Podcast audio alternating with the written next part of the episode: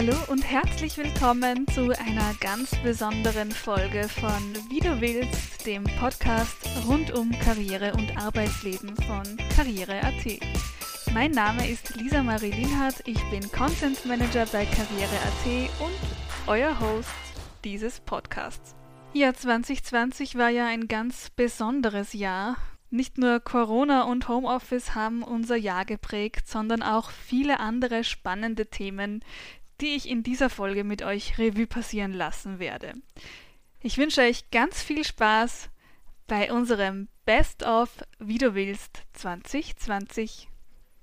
In unserer ersten Episode haben wir den bekannten österreichischen Influencer, Kabarettisten und Podcaster Michi Buchinger gefragt, wie man denn eigentlich einen Podcast macht.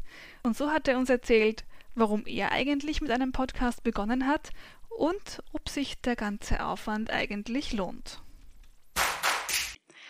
Ja, Michi, ich würde sagen, dann starten wir jetzt gleich voll ins Thema. Mhm. Wie macht man einen Podcast? Was würdest du sagen? Wie geht man denn vor bei der Ideenentwicklung, bei der Themenfindung? Wie war das bei dir? Wie war es bei mir? Also ich habe äh, meinen Podcast gestartet, Buchingers Tagebuch, weil ich irgendwie eine Lücke erkannt habe. Einerseits habe ich gemerkt, dass es schon sehr viele Podcasts gibt in Österreich und ich fand das eh sehr spannend, wie sich diese Szene entwickelt hat.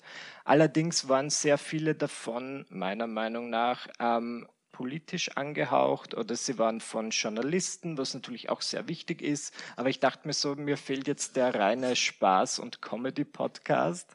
Und ähm, dann haben wir gedacht, ja gut, dann mache ich das halt. Und was war meine Idee dahinter? Ich dachte mir so, ja, ich möchte halt einfach offen und ehrlich über gewisse Themen sprechen. Ich habe das Gefühl, besonders auf Instagram, ähm, zeigt man immer eine geschönte Welt und es wäre doch mal was Aufregendes, wenn ein Blogger oder ein Instagrammer einen Podcast macht, wo er dann einfach mal ehrlich erzählt und vielleicht da gewisse Dinge zeigt oder nacherzählt, die er so auf Instagram nicht zeigen würde. Und genauso habe ich es gemacht und bin er ich gehe nach wie vor so ein bisschen auf negative Dinge ein in meinem Leben und ich glaube, das kommt bei den meisten Leuten ganz gut an. Aber man muss sich halt mal trauen. Das ist das beim Podcast und man muss halt das Gefühl haben, dass diese Idee jetzt wirklich irgendwas beitragen würde und vielleicht jemanden interessieren könnte. Und ich stelle mir das wirklich ähm, auch nicht einfach vor, jetzt so wirklich eine Idee zu finden, von der man selbst überzeugt ist und wo man das Gefühl hat, okay, das könnte auch andere Leute interessieren, mehr Menschen als nur mich. Ähm, wie gesagt, ich war mir nicht sicher, ob das so sein wird. Und ich dachte mir, okay, probier's mal. Wenn es gut funktioniert, mache ich es weiter. Wenn es nicht funktioniert, mache ich es drei Monate lang. Und wenn es dann noch immer nicht funktioniert, lasse ich es bleiben. Zum Glück war ich dann ganz zufrieden mhm. mit den, wie sagt man, Einschaltquoten, Klicks, was auch immer, mit dem Feedback vor allem. Ja. Würdest du sagen, der Aufwand, der jetzt doch dahinter steckt, diese vielleicht zwei Stunden pro Woche, die zahlen sich aus in irgendeiner Art und Weise? Ja, ich finde schon, weil ich das Gefühl habe, mir ist das gar nicht so bewusst, aber immer wieder, wenn ich Leute treffe, sei es jetzt auf der Straße oder nach Kabarettauftritten, dann sprechen sie mich sehr oft auf meinen Podcast an und geben dann auch so Dinge wieder, die ich offenbar gesagt habe, an die ich mich ja gar nicht mehr so gut erinnern kann, weil ich sage sehr viele Dinge, wenn der Tag lang ist und die sagen dann so, ja, und als du das und das gesagt hast, das fand ich irgendwie schön und das war so lustig und so weiter und mir ist das manchmal gar nicht so bewusst, weil man nach der Zeit so abgebrüht wird und du siehst so eine Zahl an Klicks oder Hörer und Hörerinnen und denkst dir so, ja, okay, das sind halt jetzt so und so viele tausend, mein Gott. Aber ich vergesse dann ganz oft, dass das ja wirklich bei den Leuten ankommt und dass die Leute sich das merken. Und ich habe schon das Gefühl, so im Kontrast zu YouTube habe ich den Eindruck, dass die Leute sich das im Podcast irgendwie besser merken. Vielleicht, was doch länger ist und äh, oder eben was so tief im Ohr drin sitzt oder weil die Leute das halt dann ähm, anders als ein YouTube-Video vielleicht während dem Sport hören oder während sie die Küche putzen oder auf ihrer Zugfahrt. Und ich finde das ganz witzig, dass dann irgendwie doch so viel hängen bleibt und ich das Gefühl habe, dass die Leute irgendwie so eine recht intime Bindung aufbauen das hat auf jeden Fall was gebracht und ich neige dann auch dazu, also ich habe jetzt in dem Sinn keine klassische Werbung in meinem Podcast. Was ich schon mache, ist, ich bewerbe halt so mein eigenes Zeug. Wenn ich jetzt irgendwie so ein neues Buch habe oder irgendwelche Kabarettauftritte, dann erwähne ich das dort und ich habe das Gefühl, wenn die Leute jetzt mit 20 Minuten was Unterhaltsames gehört haben, wo dann am Schluss gesagt wird, oh und ach übrigens, ich habe jetzt einen Live-Auftritt in zwei Wochen, kommt doch vorbei. Ich habe schon das Gefühl, dass das was bringt. In unserer zweiten Episode, da hatten wir die Sängerin und Stimmtrainerin Sabine Edelsbacher zu Gast und sie hat uns einige super praktische Tipps für den Umgang mit der eigenen Stimme präsentiert. Und zwar hat sie uns gezeigt, wie man denn zur eigenen Sprechstimme findet, wie man die eigene Mittellage findet und hat uns sehr anschaulich erklärt, warum man denn nicht mit dem Frosch im Hals kämpfen soll.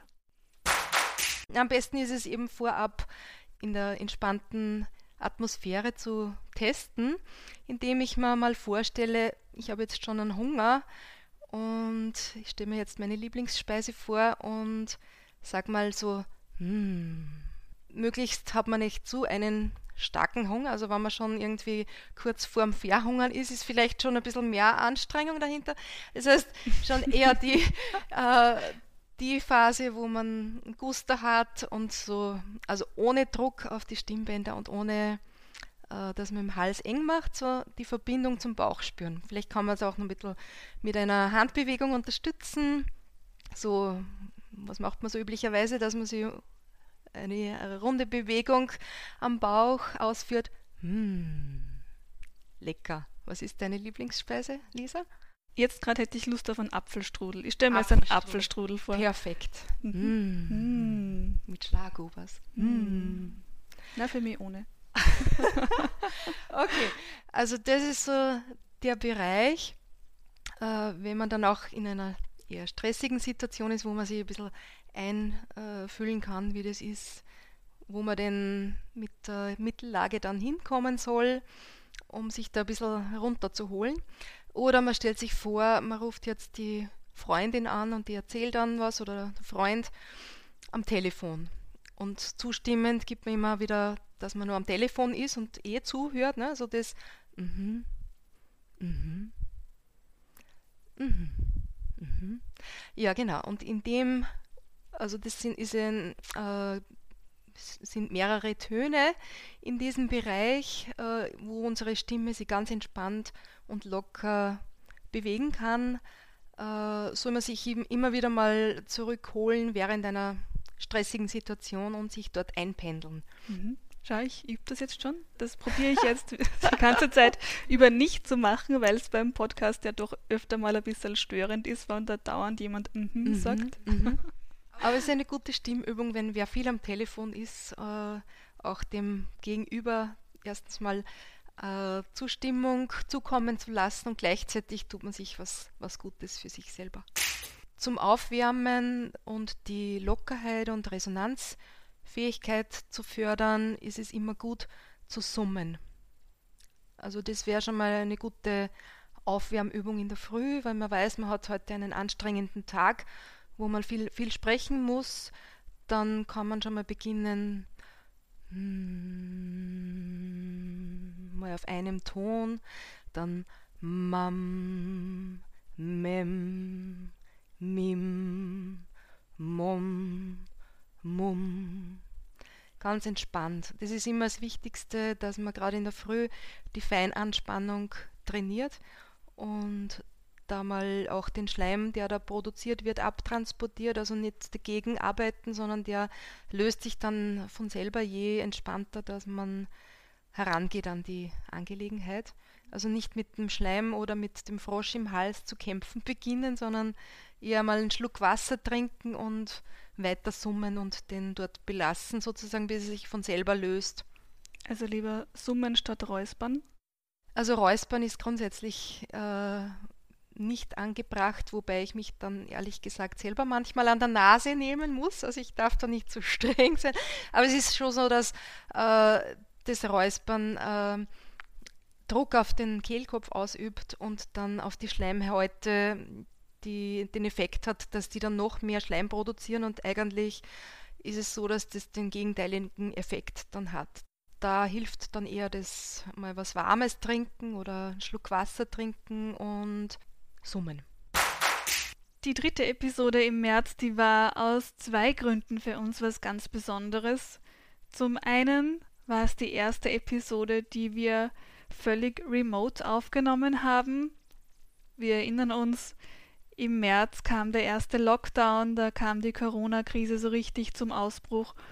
Und somit habe ich meine Interviewpartnerin Lorraine Wenzel von Zero Waste Austria einfach zum Videocall gebeten. Ja, und der zweite Grund, warum das so etwas Besonderes für uns war, ist das Thema Nachhaltigkeit im Arbeitsalltag. Das liegt uns bei Karriere.at ja besonders am Herzen. Und so haben wir uns ganz super Tipps von Lorraine eingeholt, die uns erklärt hat, wie denn sie ihren Arbeitsalltag nachhaltig gestaltet und womit man denn am besten beginnt, wenn man das in Zukunft auch tun möchte. Dann könnten wir jetzt mal einen Spaziergang machen, einen gedanklichen durch deinen Arbeitsalltag und mal in der Früh anfangen. Du kommst ins Büro. Wie kommst du zum Beispiel ins Büro? Mit dem Rad tatsächlich. Also ich habe, ähm, ich bin gerade nach Niederösterreich gezogen. Das heißt, der Weg hat sich signifikant verlängert. also ich brauche so eine Stunde. Ähm, aber tatsächlich habe ich das, ich habe am Anfang überlegt, mache ich es, mache ich es nicht, ähm, bin dann ein paar Mal gefahren und für mich ist es gut, einfach weil ich dann mich bewege, ich ähm, habe diese Zeit für mich, ich habe diese Zeit draußen, das heißt, es ist gleichzeitig quasi mein Workout. Ähm, wenn es tatsächlich nicht funktioniert, weil es draußen stürmt und der Wind hier manchmal ein bisschen heftig ist, dann sind das die öffentlichen. Dann bist du angekommen im Büro. Wie sieht denn so dein, deine erste Stunde, sag ich mal, aus? Welche Routinen hast du da? Mm, ich mache das Licht an, wenn ich tatsächlich alleine im Büro bin, so wenig Licht wie möglich. Ähm, und dann sitze ich tatsächlich einfach an meinem Laptop. Ich mache mir einen Kaffee oder einen Tee, je nachdem. Ähm, die sind tatsächlich auch unverpackt gekauft oder in Großpackung gekauft. Das heißt, da fällt kein Müll an. Ich drucke so wenig wie möglich aus. Und ähm, wenn ich, also ich muss, bin jemand, der sehr, sehr viel aufschreiben muss, weil das einfach so funktioniert man oder so funktionieren meine Arbeitsprozesse. Ähm, ja, nehme ich tatsächlich altes, altes Papier oder ähm, Recyclingpapier. Dann wirst du irgendwann mal Pause machen. Wie sieht die aus? Mm, Im Normalfall koche ich vor oder ich koche am Abend so viel, dass ich es am nächsten Tag mitnehmen kann, damit ich A nicht außerhalb essen muss, ähm, weil das natürlich auch einfach auf Dauer ins Geld geht und auch damit ich weiß, was in meinem Essen drin ist. Also das ist für mich ähm, super essentiell und ich ernähre mich ausschließlich regional, lokal und saisonal. Dementsprechend ist es auch schwierig, wenn du außerhalb isst. Mm, ja, genau. Dann, das heißt, ich esse das dann und äh, selbst wenn ich noch was über habe, dann wird das entweder lasse ich es da und ich esse es am nächsten Tag oder ich esse es abends. Also das heißt, sowas wie Lebensmittelverschwendung ähm, passiert eigentlich, passiert eigentlich nicht. Und dann fährst du am Abend wieder mit dem Rad heim? Mhm, genau, dann fahre ich wieder heim und dann äh, brauche ich eine Dusche. Tatsächlich, also insbesondere wenn in Büros Essen bestellt wird, ähm, das. Also zum einen den, den Lieferanten wechseln und schauen, wo kann ich, wo bekomme ich mein Obst und Gemüse regional und bio her. Das andere ist tatsächlich dieses Mittagsessen gehen mit den eigenen Behältern. Da werden meistens einfach ganz schnell Glasbehälter angeschafft und äh, mit denen geht, geht dann die ganze Gruppe los.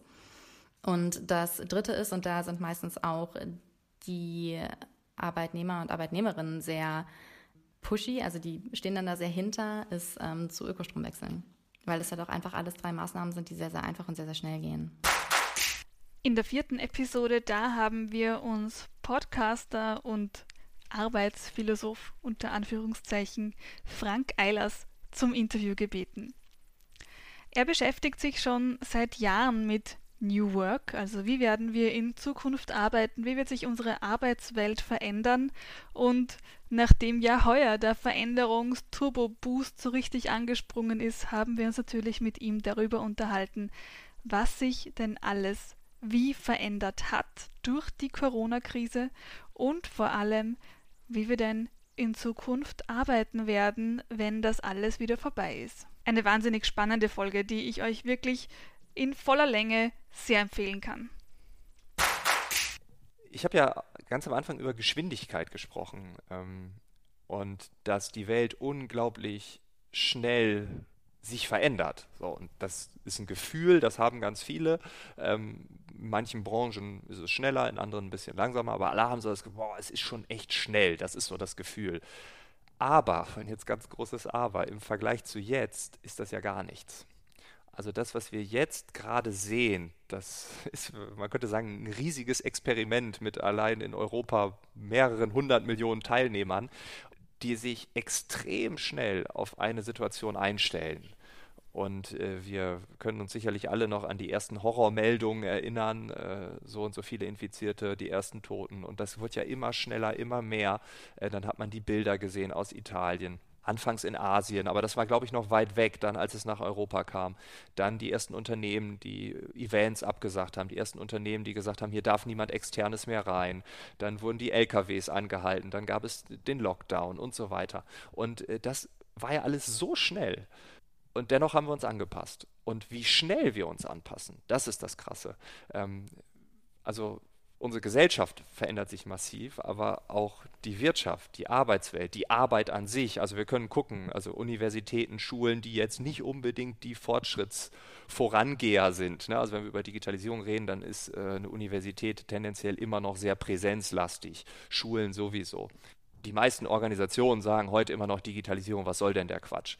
und ähm, viele kleinere äh, Betriebe brauchen das nicht. Das ist die einhellige Meinung. Und jetzt auf einmal kommt diese Situation und auf einmal müssen alle und es machen auch alle. Und das ist das Krasse. Es gibt Universitäten, die haben nie etwas gemacht. Die sagen, okay, die Uni bleibt still, wir können gerade keine Lehre machen.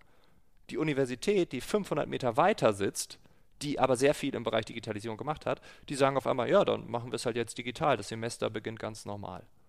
Und das ist krass. Und dann entsteht so eine Art Fortschrittsdruck und äh, wir lernen, okay, das geht da, das geht da, warum machen wir das nicht, das müssen wir auch. Und ja, da kommen dann so Fragen, wie funktioniert Teamwork dann auf einmal, wie geht virtuelle Führung, das ist gerade ein Riesenthema. Ähm, wie arbeiten wir in neuen Umgebungen, was ist mit neuen Aufgaben. Ähm, auch da, ne, was ist wichtig, was ist eigentlich Quatsch. Also das lernen wir auch gerade. Also es ist eigentlich ein riesiges Lernfeld, was wir dort gerade sehen. Was wünschst du dir, wie unser Arbeitsleben aussehen wird, wenn wir in einem Jahr zum Beispiel wieder zurückblicken auf, auf diese Veränderungen? Ich wünsche mir, dass alle so arbeiten können, wie sie arbeiten wollen. Das ist aber meine generelle Grundmotivation. Äh, darum äh, beschäftige ich mich mit diesen Themen. Das heißt, Jetzt ist es normal, wenn ein Kind im Hintergrund reinkommt und sich mal kurz bei Mama auf den Schoß setzt oder bei Papa, völlig egal. Da sagt man, ah ja, stimmt, die Kinder sind ja zu Hause und man kann ja nichts anderes machen. Das war einigen vor zwei Monaten noch ziemlich peinlich, wenn das passiert ist. Jetzt ist es nicht mehr peinlich, weil es ja auch bei zehn anderen so ist. Und ich wünsche mir, dass es in einem Jahr auch nicht peinlich ist. Also auch wenn Corona vorbei ist, ist es doch okay, wenn der dreijährige Sohn oder die dreijährige Tochter weint in den Raum kommt, ich bin hingefallen. Und dann sagt man, ja, was denn? Oh ja, der Knöchel, oh ja, gucke ich mir nachher an, okay? Und dann lachen alle und sagen, ja, wisst ihr doch vor einem Jahr. Also dieses, diese Zeit, all das, was wir heute lernen, all das, was wir heute sehen, was funktioniert, auch mit in die Zeit danach zu nehmen. Also diese zwei Szenarien. Ähm, und ich glaube, dass wir Arbeit anders definieren werden. Ich höre von ganz vielen Menschen, die gerade feststellen, krass, ich arbeite eigentlich nur die Hälfte, aber ich bin genauso produktiv, ich bin genauso effizient. Ähm, wenn ich das aber sage, kriege ich nur die Hälfte meines Lohns. Also gehe ich in Zukunft wieder acht Stunden ins Büro, weil kann ich ja zeigen, ich bin da. Aber ich kriege das Ganze auch in vier Stunden hin. Also wie denken wir über Arbeit? Was ist wertschöpfend, was ist vielleicht sogar Bullshit, das wird uns jetzt natürlich auch gerade massiv vor Augen geführt. Und äh, ja, da wünsche ich mir, dass wir auch da Diskussionen haben. Äh, wie entlohnen wir? Machen wir das nach Stunden oder nach Zielen oder nach abgeleisteter Leistung oder, oder, oder. Und ich glaube auch, da gibt es nicht diese eine Lösung, sondern ganz viele Ansätze. Und auch das wird vielfältiger werden. Im Mai, da war dann schon ziemlich klar, dass dieses Virus nicht einfach so verschwinden wird und dass wir alle lernen müssen, mit Krisen wie diesen besser umzugehen. Dementsprechend haben wir uns in unserer fünften Episode Resilienz-Expertin Anneliese Aschauer-Pischlöger eingeladen und sie hat uns erklärt, wie eigentlich Stress im Körper entsteht, welche Auswirkungen er hat und vor allem, wie man langfristig widerstandsfähiger wird und was man in einer akuten Stresssituation tun kann. Und das ist was Wesentliches. Unser Körper bereitet uns auf Aktionen vor, die wir im Normalfall nicht ausführen. Das heißt, unser Körper wird durchflutet mit Energie, damit wir entweder ordentlich zuhauen können oder davon sprinten können, aber beides tun wir nicht. Das heißt, diese Energie bleibt wie im Körper stecken. Und das Faszinierende ist, das ist ja alles biologisch total logisch. Leider überhaupt nicht mehr zeitgemäß, weil das, was gleichzeitig passiert, ist, dass die unteren Gehirnregionen sind höchst aktiv die oberen Gehirnregionen, also so präfrontaler Kortex, dort wo wir logisch nachdenken, wo wir einmal überprüfen, ist das gut oder schlecht, äh, besser links, besser rechts, Vor- und Nachteile, steht uns in dieser Situation nicht zur Verfügung. Weil darüber denken wir in einer Extremsituation nicht nach, sondern dann reagieren wir nur. Da ist keine Zeit zum äh, Pro-Kontra-Liste schreiben. Da geht es nur um Reaktion. Leider ist es so, dass in unseren sozialen Bezugssystemen wie Arbeit diese enorme hormonelle und Ener Energieüberflutung überhaupt nicht hilfreich ist. Und trotzdem passiert es. Das ist ein wahnsinnig körperlicher Prozess. Unglaublich. Und wir spüren das auch. Also wenn ich Menschen frage, wo spüren sie Stress im Körper, auch hier ist interessant, es ist sehr, sehr unterschiedlich. Aber jeder reagiert körperlich. Und das reicht von, bei mir zieht sich alles zusammen, es wird mir ganz eng in der Brust, ich bekomme schwitzige Hände, oder einen Schweißausbruch, mein, mein Mund wird ganz trocken, ich bringe kein Wort mehr heraus. Ja, also offensichtlich auch das Sprachzentrum ist blockiert. Äh, also ein stark körperliches Erleben. Im Normalfall gehen wir dann über diese Stresssignale drüber. Wenn wir besser mit Akutsituationen umgehen wollen, dann muss ich zunächst einmal erkennen, jetzt bin ich in einer Akutsituation. Und jetzt gibt es die Einladung, mit meinem alten Muster zu reagieren. Zum Beispiel, jetzt sage ich gar nichts mehr. Oder jetzt nicke ich nur mehr. Oder jetzt mache ich es noch besser. Das wären so die alten Muster. Da bin ich dann auch ein bisschen vorsichtig mit so Rezepten. Machen Sie das und machen Sie das in Akutstresssituationen, weil unsere Muster einfach schneller sind und ja, uns einfach dann überrollen. Das heißt, wir müssen das auch ein Stück üben, damit ich überhaupt in diese Bewusstheit komme. Und was da ganz, ganz hilfreich ist, das ist so, ich nenne das die drei A's. Das erste ist achtsam sein und bewusst wahrnehmen, was läuft da gerade in mir und in meinem Umfeld. Das zweite ist annehmen und akzeptieren. Also das heißt auch annehmen, hm, jetzt wird's mir gerade zu viel. Oder irgendetwas taugt mir da jetzt gerade gar nicht. Ja? Und das dritte ist ausrichten. Also das heißt, mich neu ausrichten, mich in, eine, in einen anderen Zustand bringen. Und das können wir lernen. Wir können ja, mittlerweile weiß man das aus der Neuroplastizitätsforschung, dass wir bis ins hohe Alter lernen können. Was Hänschen nicht lernt, lernt Hans nimmer mehr. Das stimmt nicht. Das wissen wir. Die Voraussetzung ist, dass du lernen möchtest. Und da muss immer die Frage sein, wofür? Was möchtest du damit erreichen? Und im Normalfall geht es um Lebensqualität und um Selbststeuerung und um Selbstsicherheit und um Souveränität. Und wenn ich diese Ziele klar habe, dann ist der Mensch meistens auch bereit, da auch was zu verändern. Wir sind ja da jetzt eigentlich schon mitten im Thema Resilienz, also die innere ja. Widerstandsfähigkeit stärken. Und du hast es gesagt, du bist vorsichtig mit so Rezepten für akute Stresssituationen. Du hast mir aber trotzdem in unserem ersten Interview schon ein paar so kleine Übungen verraten. Klopfmethoden zum Beispiel mhm, oder ja. auch Atemübungen. Wann können solche Übungen helfen und wem? Also grundsätzlich würde ich meinen, dass sie jedem helfen würden. Die Voraussetzung ist, dass ich bemerke, dass ich das jetzt anwenden sollte und dass ich dann aus meinem alten Muster aussteige. Wenn das der Fall ist, dann würde das rein physiologisch jedem helfen. Da gibt es ja auch zum Beispiel diese Atemtechniken, wo wir mit einer ganz einfachen Art und Weise zum Beispiel unser Beruhigungssystem aktivieren können. Zum Beispiel diese Dreipunktatmung. Also das heißt, wenn wir unseren Atemrhythmus anschauen, dann haben wir drei Phasen in der Atmung. Das eine ist das Einatmen, da wird immer der Sympathikus aktiviert, da geht es also quasi um Energie hereinholen. Ausatmen wird der Parasympathikus, also das Beruhigungssystem aktiviert und dann kommt diese Atempause wo die Körperfunktionen ganz ruhig werden. Und wenn wir die Atmung ganz bewusst gestalten, indem wir einatmen, lange ausatmen und dann auch noch die Atempause wahrnehmen, bis der Körper von selbst wieder einatmet, wird nach zehn Atemzügen der Parasympathikus, also mein Beruhigungssystem, aktiviert. Automatisch. Ja, die Corona-Krise, die hat auch unser Arbeitsleben völlig auf den Kopf gestellt. Wir wissen es, Homeoffice war in aller Munde. Sehr, sehr viele Menschen haben von zu Hause aus gearbeitet. Sehr viele Menschen haben aber auch bemerkt, dass sie nicht mehr so arbeiten möchten wie in den vergangenen Jahren und dass sie vielleicht auch etwas ganz Neues mit ihrem Leben anfangen wollen. Dementsprechend haben wir uns dann im Juni an die Karriereberaterin und Psychotherapeutin Sonja Rieder gewandt und sie gefragt, wie finde ich eigentlich den richtigen Job? Und sie hat uns zunächst einmal erklärt, was denn dieser richtige Job ist, hat mit dem Mythos vom Traumjob aufgeräumt und hat uns erklärt, welche Fragen man sich stellen muss, wenn man denn herausfinden möchte, was man beruflich tun soll. Naja, ähm, Menschen sind sehr verschieden und es gibt Menschen, die fühlen sich wohl, wenn sie ihr ganzes Leben dasselbe machen, wobei dasselbe heutzutage in qualifizierteren Berufen sowieso über die Zeit nicht immer dasselbe ist, weil die Berufe sich äh, verschiedentlich verändern und man sich da sowieso auch mit verändern muss.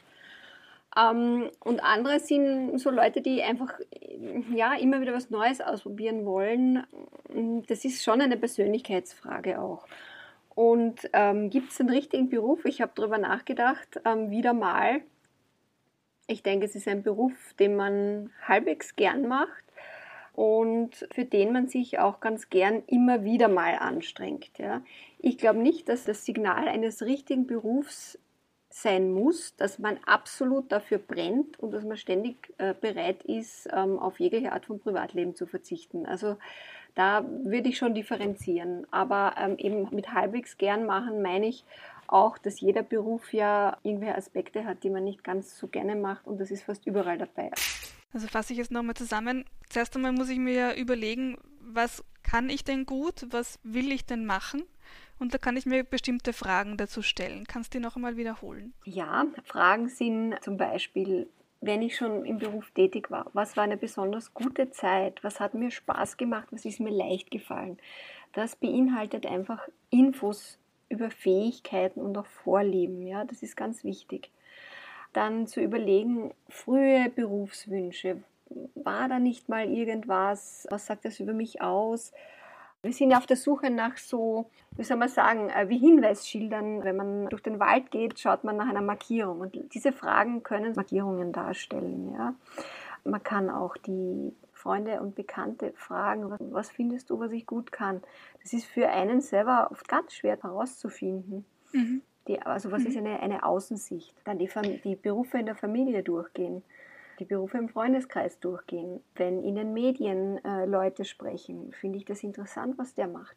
Gibt es jemanden, den ich vielleicht beneide um das, was er tut? Neid ist ein todsicher Hinweis auf irgendeinen verdeckten, geheimen Wunsch. Wir sagen ja auch immer, die Jobsuche, die beginnt nicht mit einem Blick auf äh, Karriere.at zum Beispiel, sondern es beginnt mit dem Blick auf den eigenen Lebenslauf und auf den eigenen Werdegang. Mhm. Der richtige Job ist ja das eine, der richtige Mitarbeiter dazu ist die andere Seite der Medaille. Viele Unternehmen kennen das Problem, den richtigen Mitarbeiter zu finden.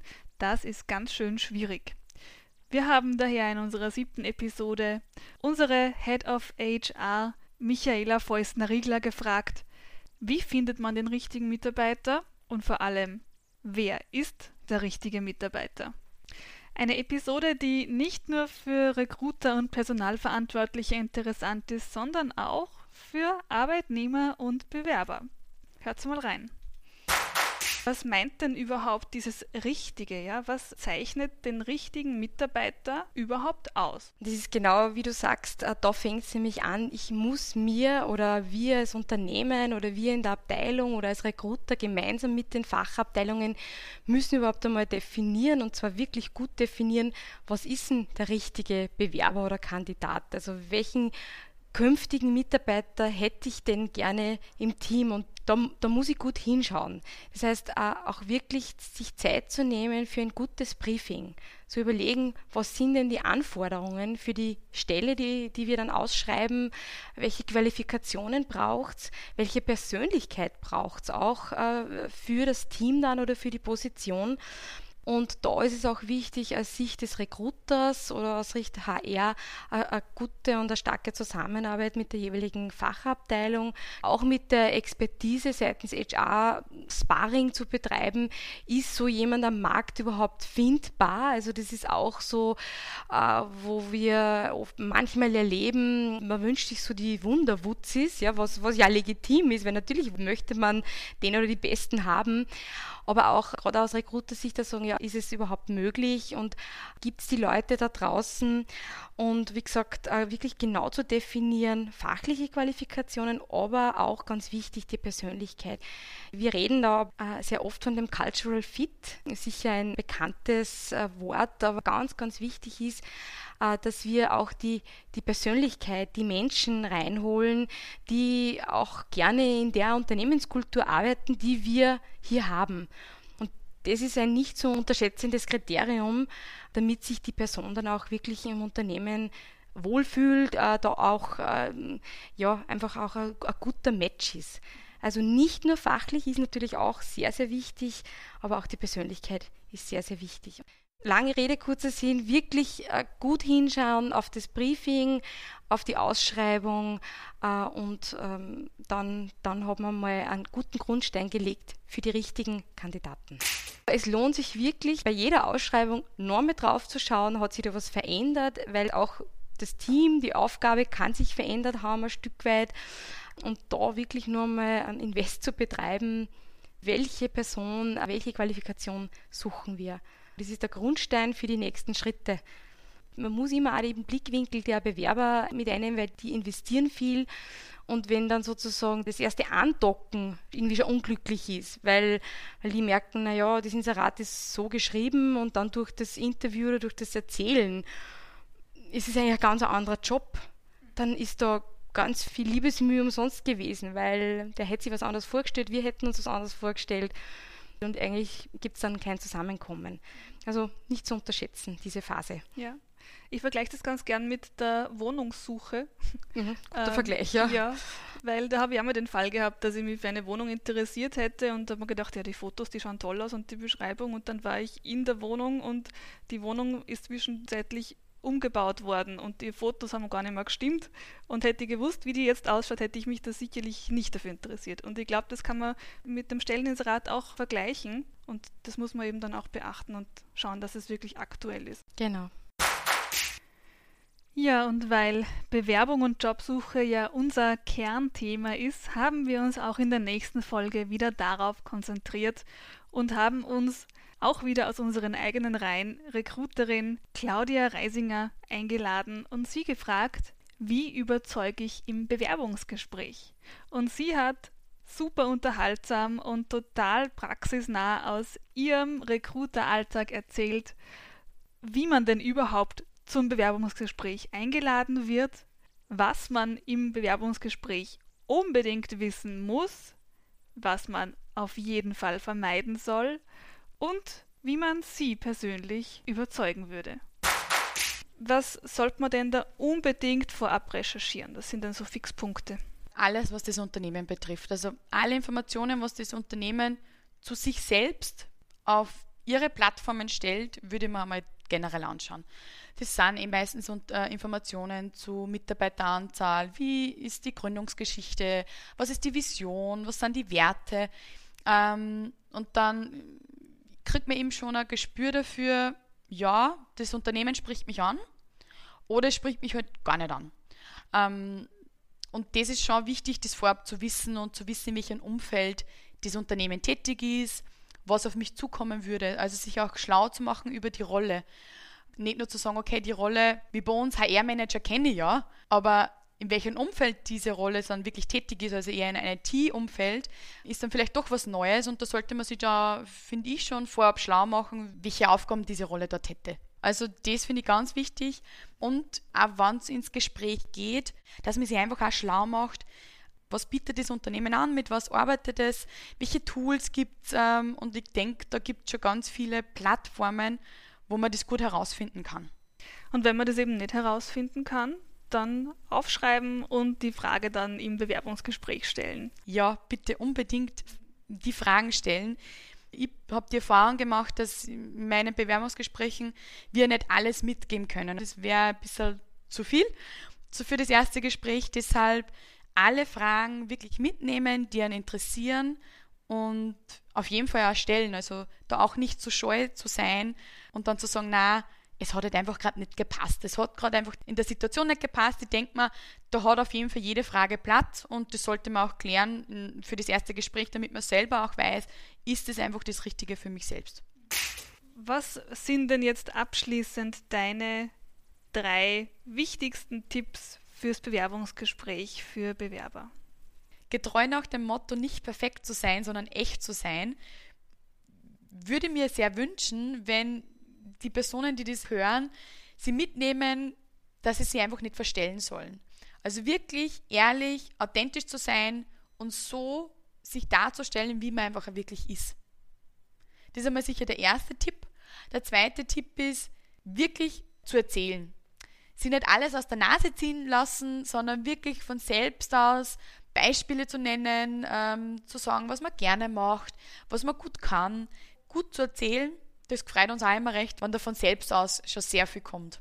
Und zu guter Letzt, das hat sich ja durchgezogen, das kann ich jetzt nicht außen vor lassen, sondern bitte ganz viel fragen. Also Fragen sind es um und auf in einem Gespräch, dass man merkt, dass die Person interessiert ist, aber dass die Person auch verstanden hat, um, um was es in der Rolle geht und um was es in unserem Umfeld einfach geht. Also da, da keine Scheu zu zeigen, Mut zur Frage und Mut zur Stille haben wir auch noch gehabt. Den Karriereherbst haben wir dann eingeläutet mit einem Klassiker unserer Themen bei Karriere.at, nämlich der Frage nach der Zufriedenheit im Job. Was mache ich, um zufrieden zu bleiben und was tue ich, wenn ich es nicht mehr bin?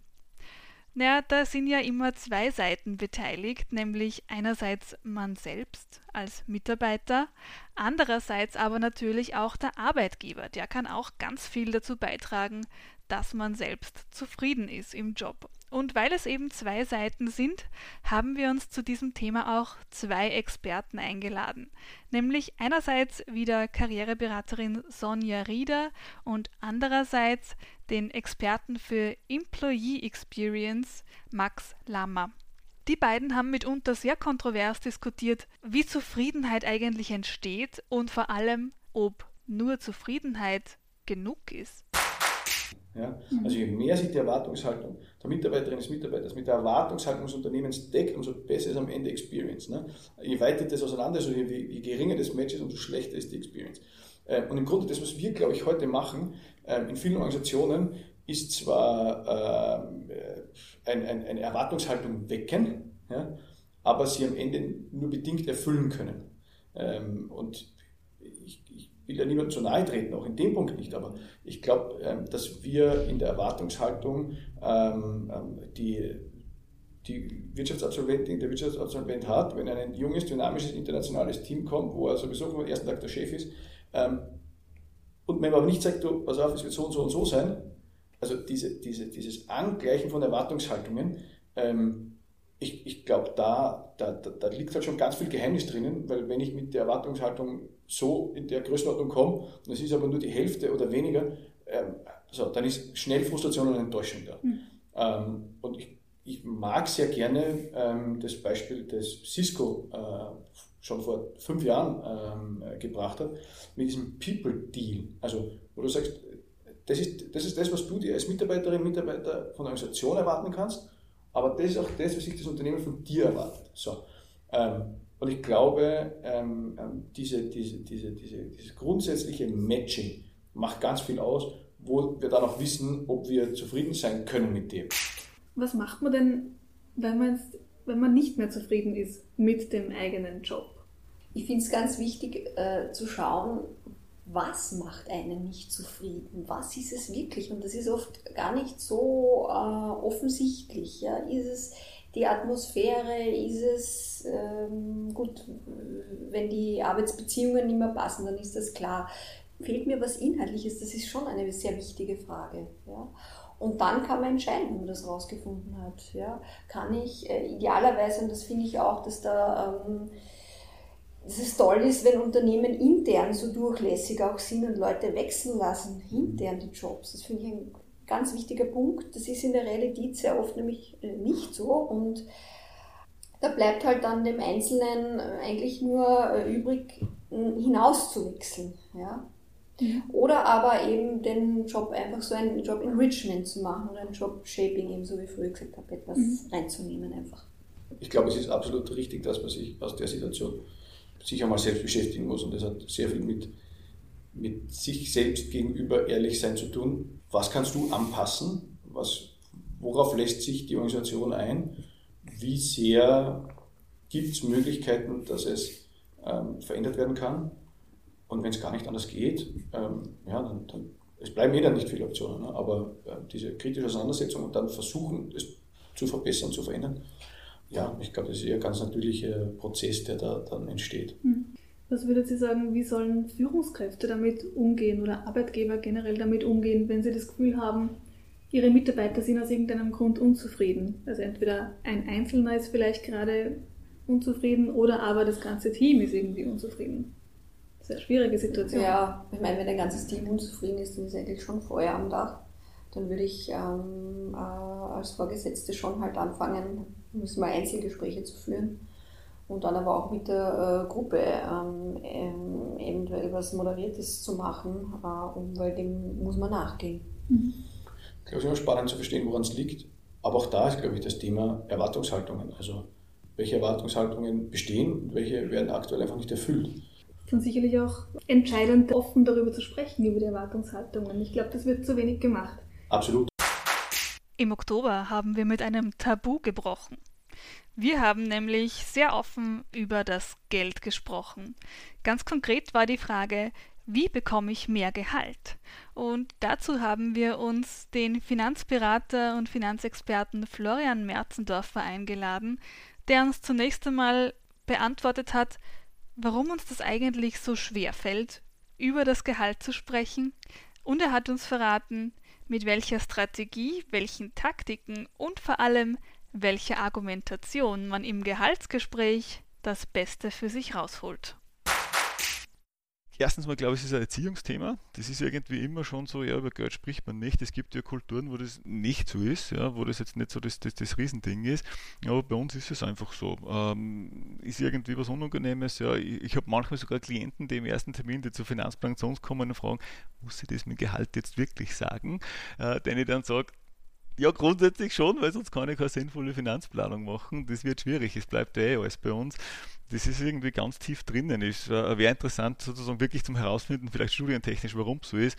Ja, ich glaube, vielleicht ist auch der Vergleich, man will dann nicht weniger verdienen wie wer anderer. Ja, und, oder man hat Angst, wenn man jetzt ganz viel sagt, dann sehen wir die Leute anders. Vielleicht ist ja das mit der Grund. Ja, dass man glaubt, dann, dann spielt Neid eine Rolle. Das könnte man schon vorstellen, dass das in so eine Richtung geht und dass deshalb äh, ja, die Leute ein bisschen vorsichtig oder zurückhaltend bei dem Thema sind. Ja, immer alles miteinander vergleichen zu wollen, ist sowieso eine ganz, ganz schwierige Sache, vor allem bei den Gehältern. Also Gehälter kann man einfach in den seltensten Fällen wirklich miteinander vergleichen, weil unterschiedliche Branchen, unterschiedliche Firmen, unterschiedliche äh, Berufe, das alles trägt einfach dazu bei, dass die Gehälter wahnsinnig verschieden sind. Und dazu kommt ja auch, dass ein Gehalt in Wahrheit nichts darüber aussagt, ob jemand wichtigere oder unwichtigere Arbeit verrichtet, oder auch, äh, ob ein gewisser Job mehr oder weniger Spaß macht, oder? Nein, und es ist ja so, es kann ja sein, dass ich drei netto verdiene, bin tot unglücklich im Job und es wäre viel besser, ich kriege zwar sechs, äh, äh, bin aber super glücklich, es taugt mir alles. Das ist ja immer, ja, äh, also die Zahl allein ist ja nicht der Maß davon, mit, ist es jetzt toll oder ist es nicht toll. Das ist oft äh, Schmerzengeld bei viel in Wahrheit und äh, das muss man sich schon die Frage stellen, ja, äh, will ich das selbst so? Äh, ich sollte generell immer gedanklich äh, sozusagen eigentlich daran streben, dass ich mehr Gehalt verdienen sollte. Und zwar, auch wenn ich halt mehr Leistung bringe, dann sollte mein Gehalt ja angepasst werden. Das heißt, vielleicht im ersten Schritt äh, erwähne ich es kurz, was sind meiner Meinung nach so die fünf Schritte strategietechnisch, die was ich wirklich einhalten sollte, die was ich mir überlegen sollte, wenn es darum geht, wie komme ich denn zum Mehrgehalt. Das erste ist, was für die wichtigsten Dinge meiner Meinung nach, ich muss psychologische Barrieren eliminieren, ausmerzen. Also wenn ich ein Mindset habe und glaube, ich bin es gar nicht wert, äh, ich kann ja nicht verhandeln, mit dem ja, werde ich mir selbst gratulieren können, passt, jetzt trifft es wirklich ein, jetzt schaffe ich es wirklich nicht, weil ich das im Kopf habe. Genauso ist es, wenn ich mir das einrede, dann ist es vorbei. Und der zweite Schritt, das haben wir schon angesprochen, ich muss wissen, was muss ich verdienen. Was ist üblich in der Branche? Wenn ich an einem Spiel teilnehme, wo ich die Regeln nicht kenne, wird schwierig, das werde ich nicht gewinnen können, das Spiel. Und es ist da natürlich genau gleich. Ich muss mal wissen, was ist üblich, äh, was ist in der Branche der Durchschnitt, äh, mit was kann ich denn überhaupt rechnen. Der dritte Schritt, und das ist ein ganz wichtiger, ist, ich sollte zu einem unentbehrlichen Mitarbeiter werden. Oder ich sollte versuchen, dass ich ein unentbehrlicher Mitarbeiter werde. Das macht sich aber ganz äh, schlimm an, wie soll man das schaffen? Können wir nachher, wenn wir über Taktiken vielleicht reden, ein bisschen was sagen dazu. Der vierte Schritt ist äh, wirklich eine intensive Vorbereitung auf ein Gehaltsgespräch. Und das ist äh, meiner Meinung nach eine Verbindung mit, ich sollte man so eine kleine, wir nennen es aber einfach mehr Gehaltmappe äh, anlegen. Man kann es auch Gehaltserhöhungsmappe äh, nennen. Was ist da drinnen? Ein Arbeitstagebuch, was habe ich denn äh, äh geschafft, ja, äh, was für Ziele habe ich erreicht. Es würde drinnen sein sowas wie, was ist denn wirklich jetzt üblich in der Branche, meine Recherche dazu, dass ich das auch mit Zahlen, Daten, Fakten unterlegen kann und ähm, es sollte ja sowas drin sein wie Lob. Was habe ich für Lob gekriegt? Äh, wie schaut das aus? Äh, was haben Kollegen, äh, Vorgesetzte gesagt? Das gehört auch da mit rein. Und der fünfte Schritt in der Strategie ist üben. Ich muss üben. Ja, das ist wie ein Sportler, der zur Olympia geht und nichts mehr trainiert. Der wird zwar nett sein, dass er dabei war, aber der wird nichts gewinnen. Und das ist dann natürlich genauso, ich muss üben, üben, üben. Das ist da ein ganz entscheidender Faktor. Und das ist auch oft was, was man vielleicht falsch im Kopf hat. In Wahrheit hat sich das Ergebnis der Gehaltsverhandlung das ist jetzt egal, ob das ein bestehender Job ist oder ob ich mich gerade so in einem neuen äh, Unternehmen bewerbe, eigentlich zu 80 Prozent vorher schon entschieden, bevor die Frage überhaupt kommt, was haben Sie denn vorgestellt, dass bei uns verdienen, oder bevor ich eben äh, das Gehaltsgespräch jetzt mit meinen aktuellen Vorgesetzten habe, das ist durch die ganze Vorarbeit, was ich leiste. Ich kann es natürlich im Gespräch noch zerstören, alles was ich vorher geleistet habe, aber die Basis muss ich eigentlich vorher legen. Wenn ich die nicht habe, wird es äh, schwierig, ja, beziehungsweise fast unmöglich wenn ich das übe, und das sollte ich üben eben und wirklich komplett durchspielen. Mein Partner, mein Kollege spielt äh, äh den, jetzt habe ich vorher gesagt, das ist gerade der Duell, dann wollte ich gerade sagen Gegner, nein, er spielt meinen Counterpart, ja, meinen Vorgesetzten. Und dann übe ich das wirklich und ich übe es 15 Mal. Es ist besser, ich komme drauf, wo stehe ich denn an? Bei was für Frage, auf was für Argument weiß ich denn gar nicht, was ich sagen kann, wenn ich das mit meinem Partner mache, wie ich bin dann im Gespräch und bin sowieso nervös und das wird man sein, aber die Nervosität kann ich mir nehmen, je mehr ich es wirklich tatsächlich auch übe. Und ja, auch vor dem Spiegel. Ich schreibe mir nieder, was könnte das Argument dagegen sein und dann übe ich. Wie reagiere ich drauf? Aber ist es dann wirklich gescheit, wenn man Sätze auswendig lernt oder wenn man da vorgefertigte Formulierungen zum Besten gibt? Kommt das dann noch authentisch rüber? Also, definitiv, also ich sage immer, man sollte nicht alles auswendig lernen. Aber mit dem Nebensatz, ich kann schon auswendig lernen. Weil wenn ich es 20 Mal geübt habe, dann kommt so natürlich rüber, dass es nicht mehr auswendig gelernt ist. Das heißt, gewisse Phrasen sollte ich vermutlich einfach wirklich versuchen, dass ich auch wirklich sofort parat habe, weil ich ja natürlich nervös sein werde in der Situation. Und äh, völlig improvisieren das wird schief gehen. Ja, mein Vorgesetzter hat ein bisschen öfter über Gehalt schon gesprochen, wie ich selber. Das ist jetzt nicht schlimm, weil, wenn ich super vorbereitet bin, kann ich davon ausgehen, dass noch nie wer so vorbereitet war wie ich im Gespräch. Was bedeutet, das ist auch für meinen Vorgesetzten komisch, wenn vielleicht die unter Anführungszeichen Ausreden, die so funktionieren, nicht mehr funktionieren. Und deshalb äh, würde ich es schon üben. Ich würde es nicht wirklich völlig auswendig lernen oder eben so intensiv üben, dass fast wie auswendig ist, aber natürlich rüberkommt. Und durchspülen. Und alle Szenarien durchspülen. Das ist viel Arbeit. Also das äh, ist ja was, was man, wir haben eine Studie gemacht vor kurzem, wo rausgekommen ist, äh, äh ich glaube es waren 70 Prozent äh, bereiten sie unter einer Stunde aufs Gehaltsgespräch vor. Das ist definitiv zu wenig. Mit dem werde ich nicht auskommen. Da ist es vorprogrammiert, dass das fast schief gehen muss. Egal wie redegewandt ich bin, äh, egal ob ich ja, rhetorisch top drauf bin, das kann fast nicht funktionieren. Ich muss mich mehr mit dem beschäftigen. Und es ist ja ähm, für größerer Output, was ich bekomme. Ich investiere vielleicht 10 Stunden, 20 Stunden Zeit äh, äh, investiert, äh, zwei Wochen, wo ich wirklich intensivst übe und mich vorbereite. Aber das hilft mir ja meine gesamte Karriere. Ich tue ja nicht nur einmal Gehalt verhandeln. Und wenn ich bei jeder Gehaltsverhandlung 100 Euro brutto mehr raushole, als ich rausgeholt hätte, wenn ich mich nicht vorbereitet habe, dann ist es auf mein Leben gesehen natürlich extrem viel. Okay, na, wenn es schon solche Zauberphrasen sozusagen gibt, die man gut üben kann, würdest du uns ein paar davon verraten, damit unsere Zuhörer dann auch wirklich zu Hause das Gehaltsgespräch gut trainieren können? Ja, ich überlege gerade, was ich vorher gesagt habe, mit was äh, können wir denn machen, dass wir die Lücke schließen, wäre meiner Meinung nach so eine Phrase, die was super schön äh, einfach am Ende dazu passt, wenn man sagt, okay, aus dem, dem, dem Grund verstehe ich, aber das, das, das, was können wir machen, dass wir die Lücke schließen? Die kann in ganz viele äh, Bereiche einfach wirklich helfen die vorher haben wir schon erwähnt, zum Einstieg überhaupt, also das mit dem, äh, was ist denn überhaupt der Top-Performance, das würde auch was sein für das Gespräch, fürs Erste, was man einüben würde. Und überlege gerade, was man so als Standardphrase machen könnte, ob man noch was Schönes einfällt. Hm, ja, eine ganz spezielle Situation ist ja das Bewerbungsgespräch. Vielleicht kannst du uns einen Tipp geben, was man denn darauf antwortet, wenn man im Gespräch gefragt wird, was möchten Sie denn verdienen? Welche Gehaltsvorstellung haben Sie denn?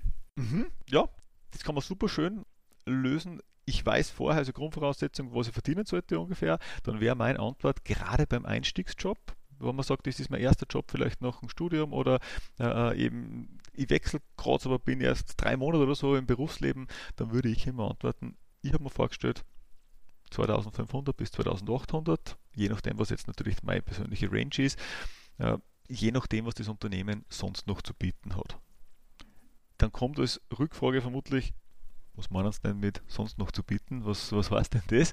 Und dann kann ich sagen, naja, es kommt an, was für Benefits und Co. dass es noch zusätzlich gibt. Die sollte ich vorher natürlich wissen in Wahrheit. Das habe ich recherchiert. Das heißt, ich weiß, was gibt es für Benefits. Und wenn ich weiß, es gibt dort keine Benefits, dann sehe ich mich natürlich eher bei der oberen Range. Das weiß der Personaler dann auch schon, wenn es die nicht gibt. Und wenn es Benefits gibt, dann kann ich meine Range natürlich ein bisschen höher ansetzen. Aber mit dem habe ich es relativ schön eigentlich im Griff und ich gebe immer gerne Range vor und den Nachsatz mit den Benefits, weil dann kann ich nicht festgenagelt werden. Wenn ich einfach sage, ich habe mir vorgestellt, 2,9 bis 3,2, ja, was kriege ich dann? Ja, 2,9 meistens. Also die sind total nett und sagen, ja, bei uns ist eh 3, 5, äh, 3000 äh, üblich und das machen wir. Deshalb ist das sicher was, was ich üben sollte und mir dann auch überlegen sollte, was mache ich denn als Antwort, wenn zurückkommt, ja, bei uns ist aber, also ich habe 2,5 bis 2,8 gesagt, bei uns ist aber 2-3 üblich. Und das war eine Phrase, was ich äh, mir einlernen kann, der sagt, ja, aufgrund von meiner Recherche, was ich jetzt betrieben habe, äh, ich hätte die Zahlen mitgebracht, äh, ist es aber total üblich in dem Bereich 2,5 bis 2,8 aufgrund von meiner Ausbildung. Deshalb sehe ich mich schon bei dem Bereich. Mir taugt das Gespräch bisher total. Ich finde das Unternehmen toll, aber da müssten wir irgendwie dran arbeiten, dass wir die Lücke schließen. Da waren wir jetzt wieder bei dem Lückensatz, ja, wie können wir denn das schließen? Und das sind so ein paar Phrasen, die würde ich mir wirklich sozusagen durchaus einlernen. Halt muss zu einem passen. Es kann nicht jede Formulierung zu jedem passen, aber wenn ich die parat habe, äh, dann hilft mir das gerade in einer Stresssituation dort massiv drüber. Und dann war auch schon der November da. Und mit dem November, das kennt man ja, das trieste Wetter, trüber Nebel, das Motivationsloch, wo einen wirklich gar nichts mehr freut. Dazu kam im November natürlich auch noch der zweite Lockdown, die Infektionszahlen sind wieder nach oben geklettert und all das hat natürlich dazu geführt, dass wir alles andere als bei bester Laune und bester Motivation waren. Vielleicht geht es euch immer noch so, dass ihr euch denkt, hm, eigentlich so wirklich freuen tut mich gerade nix. Und da können wir euch dann unsere elfte Episode sehr ans Herz legen. Hier haben wir den Lernbegleiter und Motivationsexperten Benjamin Jaksch gefragt, wie kann ich mich besser motivieren? Wie finde ich überhaupt zu meiner Motivation? Und was tue ich, wenn mich so rein gar nichts mehr freut? Er hat uns da eine sehr, sehr spannende Methode empfohlen. Eine Userin hat uns gefragt, ihr fällt es so schwer, mit etwas anzufangen. Mhm. Sie mhm. ist zwar vielleicht motiviert, irgendwas zu machen, aber dieser Start, mhm. wirklich der, mhm. der erste Schritt sozusagen, das ist das mhm. Schwierigste überhaupt. Mhm. Und sie würde gerne wissen, was sie da machen kann. Okay, tolle Frage im Übrigen. Und das ist sicherlich eine Frage, die boah, ich schätze jetzt mal 60, 70, 80 Prozent der Bevölkerung immer wieder betreffen. Ich kenne das total gut. Dreimal ja. die Woche Fitnessstudio. Ja, genau. Also, und ich möchte es versuchen zu erklären anhand von der quasi der Zeitspanne, die es dauert, bis ich dann eine Belohnung bekomme, weil das ist im Endeffekt der Schlüssel zum Erfolg. Weil wir sind eigentlich fast immer zu einer Handlung ganz automatisch motiviert, die mir im innerhalb von kürzester Zeit irgendeine Belohnung verspricht. Also Zeit mit Social Media verbringen oder etwas essen oder meinetwegen ähm, auf Netflix irgendwas angucken. Wenn die Zeitspanne sehr, sehr kurz ist, also die Belohnung sehr nahe liegt, dann ist es quasi vollkommen natürlich und ganz automatisch, dass wir uns damit beschäftigen können. Je weiter jetzt dieser positiv bewertete Zielzustand, den ich gerade in der Definition genannt habe, wegliegt, desto schwieriger wird es im Hier und Jetzt die Motivation aufzubringen, irgendwas dafür zu tun. So. Und das ist die große Herausforderung, wo dann nämlich die sogenannte Willenskraft oder die Volition, manchmal wird es auch als Umsetzungskompetenz bezeichnet, ins Spiel kommt, die uns dann dabei hilft, quasi alle Emotionen, alle Gedanken, alles, was dabei dazukommt, ähm, so zu bewerten, dass ich tatsächlich anfange. Weil, ich meine, die Userin und du und ich, wir kennen das alle, dass dann ja immer eine Diskussion losgeht im Kopf. So, ja, gut, ob du jetzt heute gehst oder morgen, ist doch egal. Oder dann gehst halt am Sonntag auch. Oder ja, gut, wenn du dann halt morgen gehst, dann machst halt ein bisschen länger und dann dafür kannst du heute auf der Couch bleiben und so weiter. Weil was passiert? Es entsteht eine wirklich richtige Diskussion und da fällt uns unsere rationale Fähigkeit zu argumentieren auf den Kopf, weil äh, quasi diese Fähigkeit dann teilweise auch verhindert, dass wir ins Handeln kommen, weil wir ja so gut argumentieren können und wir uns dann selber schön reden, warum wir das jetzt gerade eben nicht machen wollen. Da spreche ich jetzt eine Methode an, die heißt WOOP, also das schreibt man W-O-O-P das kann ich jedem, der hin und wieder mit Motivationsproblemen kämpft, nur empfehlen, sich damit mal auseinanderzusetzen. Da wird genau das gemacht, dass quasi ein, ein Ziel, das ich vor Augen habe, das wird auch mit einer Emotion verknüpft. Also zum Beispiel, ich möchte einen guten Studienabschluss. Und dann muss ich mir wirklich überlegen, was will ich mit dem anfangen? Und dann male ich mir das ganz bunt aus, was ich dann für Chancen habe und verbinde das tatsächlich mit einer Emotion. Und dann überlege ich mir, was hält mich denn immer wieder davon ab oder was steht mir da im Weg, welches Hindernis? Und überlege mir, wann auch immer mir dieses Hindernis begegnet, quasi einen festen Plan, dass wenn das nächste Mal diese Argumentation stattfindet, ich einerseits bessere Argumente habe, jetzt es doch zu tun, und andererseits ich gleich die Verbindung habe zu diesem positiv bewerteten Zielzustand und zwar auf emotionaler Ebene. Also da arbeitet man auch viel mit Bildern, mit Musik, mit irgendwelchen Gegenständen, die mich dann tatsächlich daran erinnern. Für diesen Zweck tue ich das. Ein Beispiel bei mir war mal jemand im Lerncoaching, der war kurz vorm Abitur und ähm, sein Ziel war, ein gutes Abitur zu haben, weil er Tierarzt werden wollte, damit er irgendwann in Namibia wo er schon mal war, quasi in so einer Tierauffangstation als Tierarzt arbeiten kann. Dafür hat er sich Bilder aufgehängt, die ihn immer wieder daran erinnert haben, Mensch, dafür tust du das.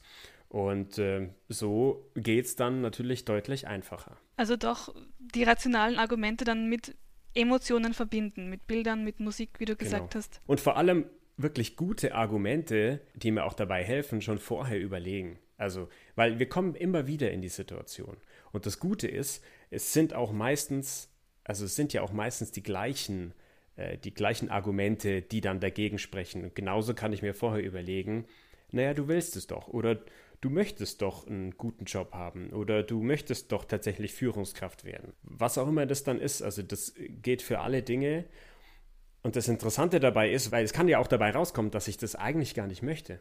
Also, dass ich zum Beispiel ins Fitnessstudio gehe, weil mich irgendwie, ich sag mal, ein, ein gesellschaftlicher Zwang irgendwie dazu bringt. Vielleicht stehe ich da gar nicht dahinter, vielleicht habe ich noch gar nicht hinterfragt, warum ich das mache. Also, und deswegen ist es auch ganz wichtig, das mal so zu beleuchten. Ja, das war ja unser Jahresrückblick auf die erste Staffel von Wie du willst. Im nächsten Jahr geht es natürlich weiter. Womit, das verrate ich euch noch nicht. Nur so viel, es wird wieder super spannend und ihr habt auch wieder die Gelegenheit, Fragen zu stellen. Wenn ihr Fragen stellen möchtet, wenn ihr Themenvorschläge habt oder uns einfach nur Feedback senden wollt, schreibt uns an redaktion.karriere.at oder meldet euch über unsere Social Media Kanäle. Wir freuen uns über eure Wünsche, Fragen und euer Feedback.